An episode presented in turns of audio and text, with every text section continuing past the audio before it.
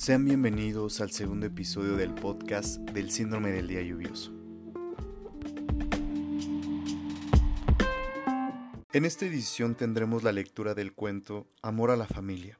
Después pasaremos a la recomendación del libro de la semana y concluiremos con los datos de contacto para toda la audiencia.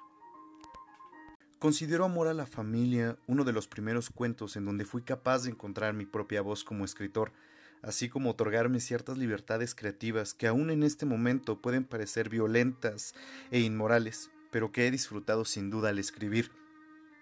Iniciamos con la lectura. Amor a la familia. Todos me miran. Odio ver esa expresión en sus caras porque puedo reconocerla. Es incredulidad y horror. Tal vez crucé un límite, incluso para mí. No entiendo por qué respirar se vuelve tan difícil. En mi mente trato de contar cuántas malas decisiones me han traído hasta aquí. Vengo de una familia unida y tradicional. Un padre trabajador con un buen puesto en una buena empresa, una madre talentosa y frustrada, dedicada a las tareas domésticas, un hermano pequeño, caprichoso y frágil. Por último, yo. Mi nombre es Vanessa, 24 años, un carácter exaltado, futura abogada, llena de mecanismos de defensa, de talentos y vicios. Todo inició hace varios años, en septiembre del 2016 terminé mi relación tan apasionada y fugaz. Lo conocí cuando recruzaba la materia de historia del derecho. Él era tan elocuente y eso llamó mi atención desde el inicio.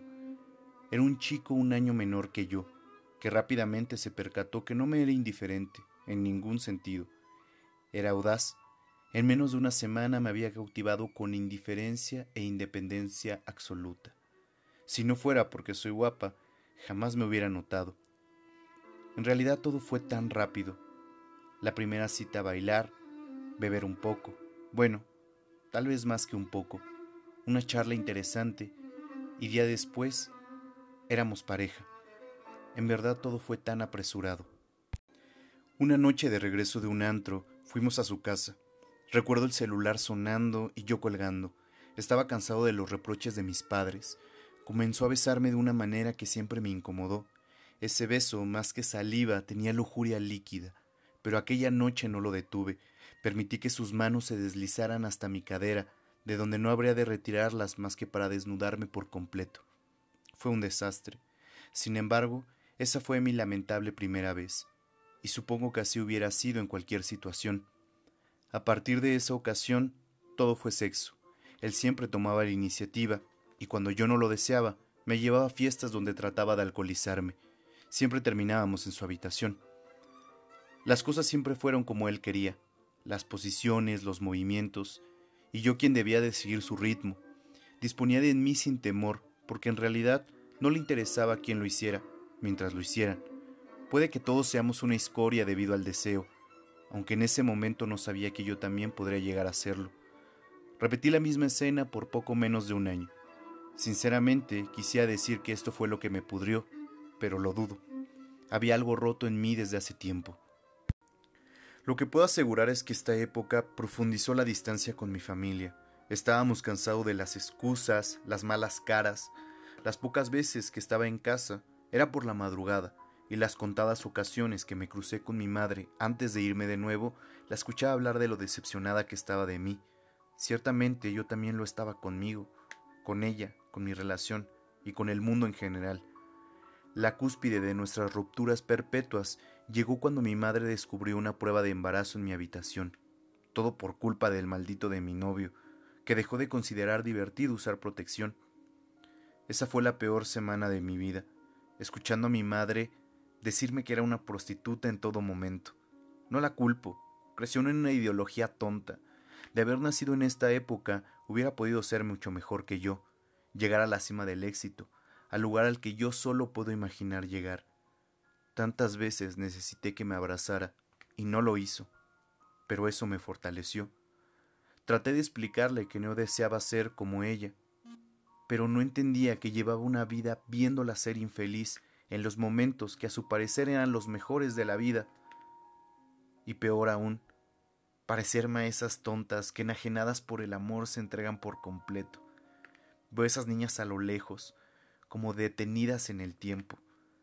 No podría verme al espejo así. Le expliqué que podría faltarme de todo si a mí misma no me faltaba. Esa fue la primera ocasión que vi su cara de horror, a la que habría de acostumbrarme hasta memorizarla. Tratar de explicarle mis sentimientos terminó ofendiéndola, alarmándola, y no me extrañó la cachetada que me dio. Dejó caliente mi mejilla por horas. Este martirio duró una semana completa, y terminé, poco a poco, creyendo que realmente estaba llena de vicios, que mis mayores logros eran pecados. Viví en el quebranto, sintiéndome muy mal, aunque a nadie se lo dije. Después de esa semana terminé mi relación. No era porque realmente quisiera terminarla, sin embargo, se negó a usar cualquier tipo de protección y me niego a terminar embarazada. En ese momento debí notar que algo ya estaba demasiado roto en mí, pero ese eco se apaciguó cuando las asperezas con mi familia comenzaron a sanar al paso del tiempo y creí que podía regresar a una vida más apacible. Qué tonta. Aquello era una visión distorsionada de lo que el destino me deparaba.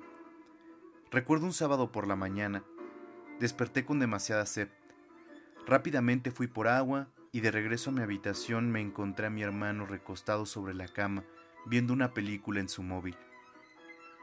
Vane, tengo hambre, dijo sin desviar la mirada de la pantalla. ¿Dónde están mis papás? pregunté. No sé, se acomodó, si se le puede decir así, al harto circense de quedar con los pies al aire sobre la cabecera y la cabeza colgando al borde de la cama. Pensé que se había vuelto un niño bastante divertido. Ya había iniciado su último año en la secundaria y no había podido pasar mucho tiempo con él. Todo se había vuelto una barrera entre nosotros. Me recargué en la puerta para observarlo. La adolescencia estaba causando varios estragos en él. Ya era más alto que yo bien parecido como papá, y no pude evitar pensar que pronto tendría novia. Debería de enseñarla a bailar al principio lo detestará, pero un día, sin saberlo, estará agradecido conmigo. Vani, interrumpió mi reflexión, muero de hambre. ¿Qué quieres comer? pregunté. Mmm, un huevo estrellado. Comencé a prepararlo y olvidé mis planes de hacer de mi hermano el hombre perfecto. Además, ese era el último fin de semana que tenía antes de iniciar mis pasantías en un importante despacho que estaba en el World Trade Center, y pensaba ir a comprar un vestido nuevo para el primer día. Pero en general, nunca pude olvidar esa escena, porque creí que era la prueba certera de que mi vida regresaba al camino noble, y con ella las responsabilidades con mis seres queridos. Hasta mucho tiempo después entendí la trampa voluntaria que me preparaba. Inicié mis prácticas, en el despacho conocí a tres amigas, Alexa, Mariana y Fernanda, mujeres rotas que después de algún tiempo se volverían mis amigas. Estuve un mes en el despacho, trabajando con todo el ánimo del mundo, sintiéndome rica con el poco dinero que ganaba. Me sentía bien. Fue un martes cuando me tropecé con Javier, el joven más dulce que había podido rechazar. Salimos unas semanas durante mi primer año en la universidad. Estudiaba literatura por lo que comprendía las magias inútiles del romance. Traté de hacerlo mi amigo, porque no podía verlo de otra forma, pero él no quería tener una amistad. Así que perdimos todo contacto. Pero cuando lo encontré, después de tantos años, sentí la necesidad de hablarle. Estuvo un poco frío. Creí que iba a pedirme mi número. No lo hizo. Habló poco. Se fue. A media cuadra tuve que regresar para yo pedir su número y unos minutos después le envié un mensaje. Tardó mucho en responder. Lo invité a salir apenas una semana después de nuestro encuentro. Qué bien le habían caído los años. Tenía el control de sus sentimientos, de sus palabras. Parecía que ya no tenía interés en mí, pero descubrí que aquellos sentimientos continuaban existiendo cuando lo detuve a la mitad de la calle en el mismo lugar donde otras tantas veces me dijo las palabras más dulces e irreales, y lo besé, sin dudas a ser correspondida. Me parece increíble cómo todo puede cambiar, como si el mejor conjuro del amor sea la rotunda distancia. Cometí muchos errores y pudo aprovecharse, pero esa no era su personalidad. Le dije amor a la segunda cita, te amo a la tercera. ¿Qué pasaba conmigo? Yo no era así. Yo nunca pensaba así. nadie nos prometió que nos volveríamos a ver, así que tener esta oportunidad era un regalo importante para nosotros. Poco a poco me fui enamorando profundamente. Me entregué de una manera en la que no quería hacerlo, pero aún así Javier siempre parecía ser más afortunado. Jamás creí que tendría la fuerza para dejarme. Existían demasiadas pruebas para creer firmemente en esto. 467 cartas, por lo menos la mitad muy buenas. Una fuerte y estrecha relación con mi familia, un sinfín de veces teniendo sexo increíble. Me había enseñado a amar mi cuerpo, me expuso como una diosa. Pero en fin, de nada sirvió. Aún así, si pudiera tener contacto con él, quisiera pedirle una disculpa. Si pudiera también regresar en el tiempo, le diría que no me perdonara, que desde ese día en adelante solo le iba a causar más daño. Pero hablemos solo de la última gota que terminaría por desbordar un océano de caídas. Javier me había apoyado en encontrar un trabajo en la Comisión Nacional Bancaria de Valores, donde conocí a Mario, un hombre elegante, con marcas de acné, inteligente, frío y capaz. Me puso nerviosa desde el primer momento, pero pensé que era por su posición, su porte. Pasaron los meses y noté que comenzaba a tener una mirada lasciva. Cada vez que llevaba un vestido escotado, me tocaba de una manera extraña. Esta sensación, aunque me era incómoda, también me era familiar. Fue hasta que lo besé pocos días después cuando descubrí esta lujuria líquida que ya otras veces me había envenenado. Veo que no aprendí nada. De haberlo hecho habría notado que ya había pasado por este pecado. Javier sintió el distanciamiento y como un balde de agua fría comenzó a conquistarme más de lo que ya lo hacía a diario. Y mentí, mentí tantas veces que no quiero contar todas las ocasiones que lo engañé mientras aún le amaba. Estoy seguro que la pasó muy mal, pero no me importaba. Me había dejado impresionar por un auto nuevo, los eventos increíbles a los que Mario me podía llevar. Pedí consejo a mi amiga Fernanda, de las pasantías. ¿Cómo no noté que le pedí ayuda a la oveja más descarriada que conocía?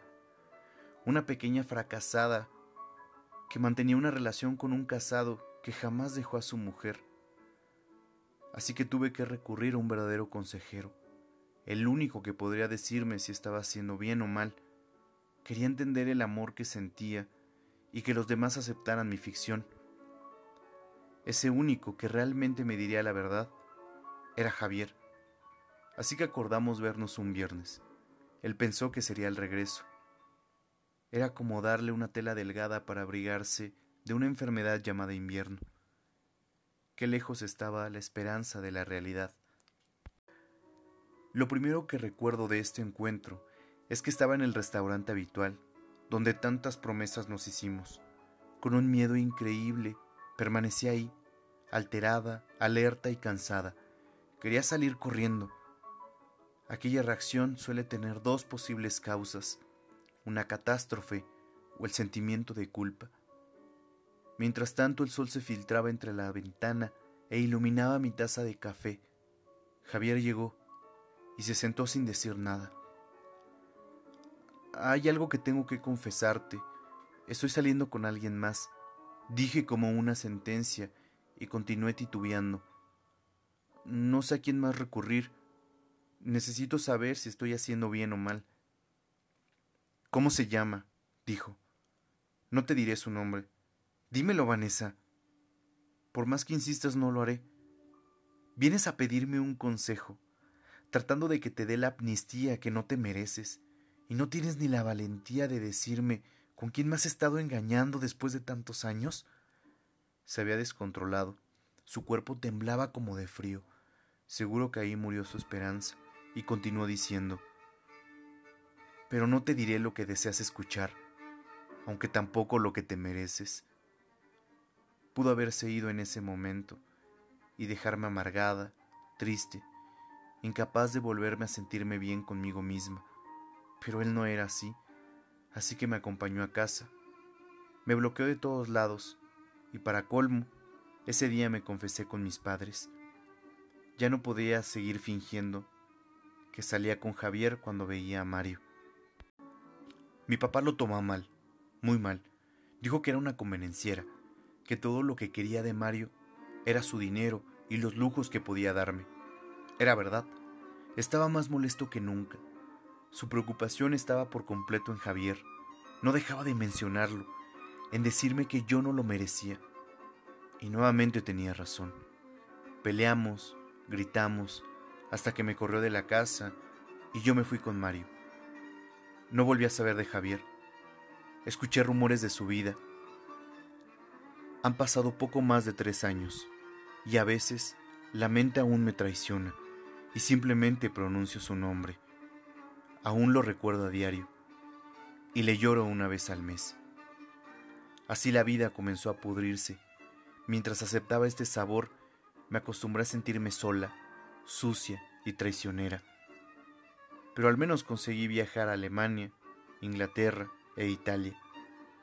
Papá me, me, dejó regresar poco después, y aunque ya no era su niña, tampoco me sentía una. Hace tanto tiempo que había entendido que estaba dispuesta a hacer cualquier cosa por lo que deseaba. Si tenía que lastimar a alguien o destruirlo, lo haría. El único vínculo que me quedaba era mi hermano pequeño. En su etapa final de la preparatoria, donde comenzaba a descubrir su personalidad. Él no entendía por qué mis padres me desaprobaban tanto. Era demasiado inocente para entender lo que yo había hecho. Yo lo veía crecer como un espejismo. Era encantador, tímido, demasiado tímido con las mujeres. Si fuera un poco más inteligente, seguro que tendría a dos o tres chicas detrás de él. Recordé que hace algún tiempo lo había tomado como mi proyecto fallido para crear al hombre perfecto. Con un poco de malicia podría volverlo incluso mejor que esto. Así que comencé a prepararlo para ese momento. Me acerqué a él, pareciendo interesada en su vida escolar. Lo ayudé con sus tareas y trabajos importantes. Todo parecía tan normal. De alguna manera mis padres no estaban muy felices de la cercanía que tenía con él. Sin embargo, no hacía nada malo creo que también tienen algo, de responsabilidad por todo lo que pasó, aunque lo nieguen. Mi hermano comenzó a ir a mi cuarto por las mañanas a despertarme, incluso a dormir conmigo. Practicaba natación y era muy bueno, lo que lo hacía tener un cuerpo delgado y consistente. En las épocas calurosas dormía sin playera y al tenerlo junto a mí solía hacer pequeños dibujos en su espalda que recorría como mi territorio de manera delicada su piel blanca mantenía intactos los pliegues de mis recorridos por unos segundos antes de desaparecer para siempre. Éramos unidos y yo lo disfrutaba como una niña. Era tan pequeño e idiota. No sabía nada de la vida. Comencé a obligarlo a bailar conmigo dos veces por semana, a cambio de la misma cantidad de tiempo jugando videojuegos. Era un intercambio equivalente. Comenzó a hacerlo bien. Tenía una pequeña manía bastante agradable en lugar de tomarme por la espalda a dar las vueltas, solía colocar la palma de su mano abierta sobre mi cintura, casi al borde de la cadera. Era una conducta atrevida, que fue un error de enseñanza que no quise corregir. Tenía unos dedos largos, casi como los de un pianista, y lograba tocar mi abdomen con el pulgar, y la punta de sus dedos llegaban hasta el costado de mi cintura. Era una sensación cálida, agradable, que duraba solo un segundo. Avancé mucho en mi cometido, lo volví frío y distante con las mujeres, le enseñé a ser breve en sus pláticas, vestía bien, a la moda de los adolescentes, y así, con esos simples pero delicados detalles, consiguió un séquito de niñas bastante dispuestas a hacer locuras por él. Hasta aquí todo iba a pedir de boca, hasta que un día me preguntó cómo debía de sentirse el amor. No sabía cómo responderle. Al parecer, estaba en una clase nueva de literatura, donde conoció a una chica muy aplicada, que recitó un poema de Jaime Sabines llamado Otra carta. Me dijo, yo lo leí y releí, ese poema antes y después de que ella lo recitara.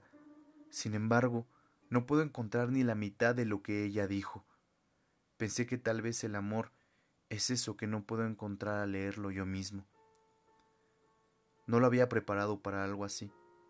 Con esa chica no servirían los trucos y las artimañas, y lo descubriría pronto. Así fue. Se sentía traicionado por mí, como si en todo lo que lo adiestré no fuera más que vulgar e inservible. Era muy pequeño para entender que buscaba protegerlo justo de ese tipo de sentimientos.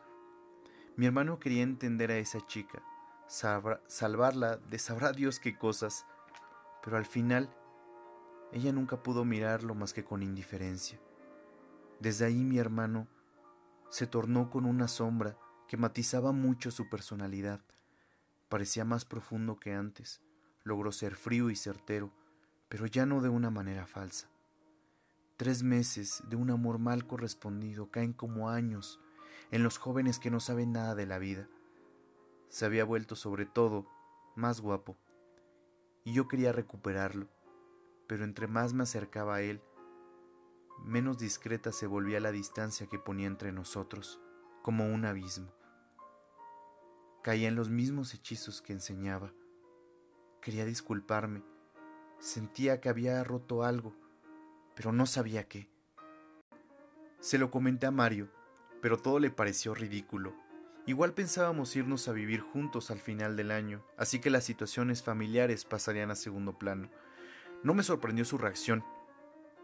Él me daba la vida que yo quería, y yo mi juventud a cuentagotas, un trato perfecto, con cariño, sin amor, sin lastimarnos, con sexo y casi sin tocarnos.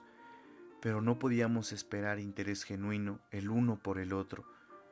El hecho de que se acercaba mi salida de casa me hizo poner en marcha un plan final para recuperar el cariño de mi hermano pequeño.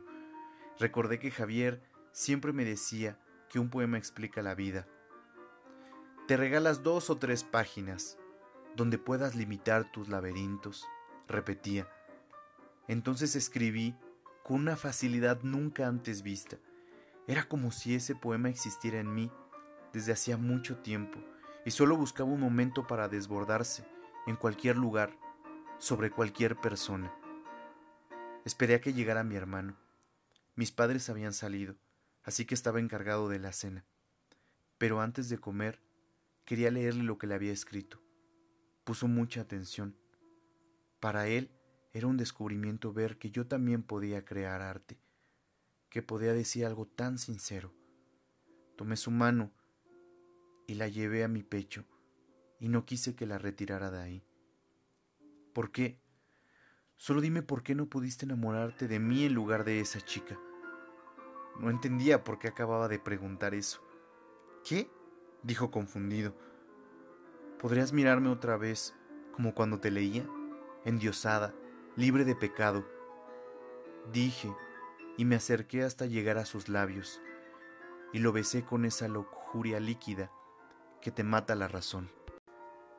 Sabía que estaba mal, pero entre más lo besaba mi cuerpo se anestesiaba. Colocó su mano en mi cintura. Qué sensación tan exquisita. Comencé a quitarle su ropa. Su cuerpo respondía con pequeños espasmos de miedo. Entre cada prenda que le quitaba, yo dibujaba en su espalda como para calmarlo. Le enseñé con maestría a desvestirme. En cierto punto, sin darnos cuenta, ya no había nada más que quitar, más que la insignificante distancia entre su sexo y el mío. Hicimos el amor de una forma casi extinta, hasta el cansancio. No me importaba nada. En ese momento regresé a la realidad, cuando mis padres, en compañía de mis tíos y mi abuela, ingresaron a la casa. Aquel espectáculo era hermoso. Jamás en sus miserables vidas volverían a ver una entrega así. Pero ante sus ojos solo era un acto asqueroso. Tal vez crucé un límite, incluso para mí. El amor tiene tantos males incurables que a veces parecen mentira, pero no lo son. Fin. Es el momento de la recomendación de la semana. El libro Los ojos del perro siberiano, del autor argentino Antonio Santa Ana. Primero les contaré cómo llegó este libro a mis manos. Durante mi primer año en la preparatoria, mi hermano notó mi naciente gusto por los libros. Y digamos que en ese momento nuestra relación no era la mejor. Sin embargo, todo cambiaría después de leer esta novela. El libro narra la historia de Ezequiel, un niño de 10 años que tiene un hermano mayor que hacía tiempo se había ido de casa. Sin embargo, él no comprende los motivos que orillaron a su hermano a tomar esta decisión, por lo cual comienza a indagar qué fue el inicio de esta fractura familiar. Realmente los ojos del perro siberiano nos habla sobre el miedo y sobre los problemas de la vida real, de cómo el mundo no se detiene aunque no estés preparado para afrontarlo, dándote por única salvación una pequeña luz de esperanza al abordar el tema del amor entre los hermanos. Encontrarás también una prosa que sin tratar de impresionarte logrará quedarse en ti como un recuerdo, como el consejo de un ser querido. Por ejemplo, tenemos la siguiente frase. No te olvides de esto. Los hombres son como los vinos. En algunos, la juventud es una virtud, pero en otros, un pecado. Todo esto es más que suficiente para poder recomendar una novela tan fuerte y elegante como lo es esta. Sin embargo, lo mejor del libro es lo subsecuente a él, las preguntas que te dejará y la forma en cómo podrás crecer la historia fuera de las mismas hojas. Para motivar a toda nuestra audiencia les tenemos un reto, que puedan leer este libro. Es un libro muy corto, en realidad se puede leer en prácticamente dos horas. Lo pueden encontrar en Google, en PDF y completamente gratis. Y queremos que se enfoquen en la última conversación entre Ezequiel y su hermano. Lo importante de esta conversación es lo que no se dice en la conversación, lo que va más allá. Cualquiera que quiera participar podrá enviarnos su escrito al correo de el síndrome del día lluvioso gmail.com. El escrito más interesante será leído en el siguiente episodio del podcast, y adicional a eso, les daremos una curiosidad muy importante sobre esta novela que no hemos querido revelar. Esto es todo por el momento. Tengan una excelente semana.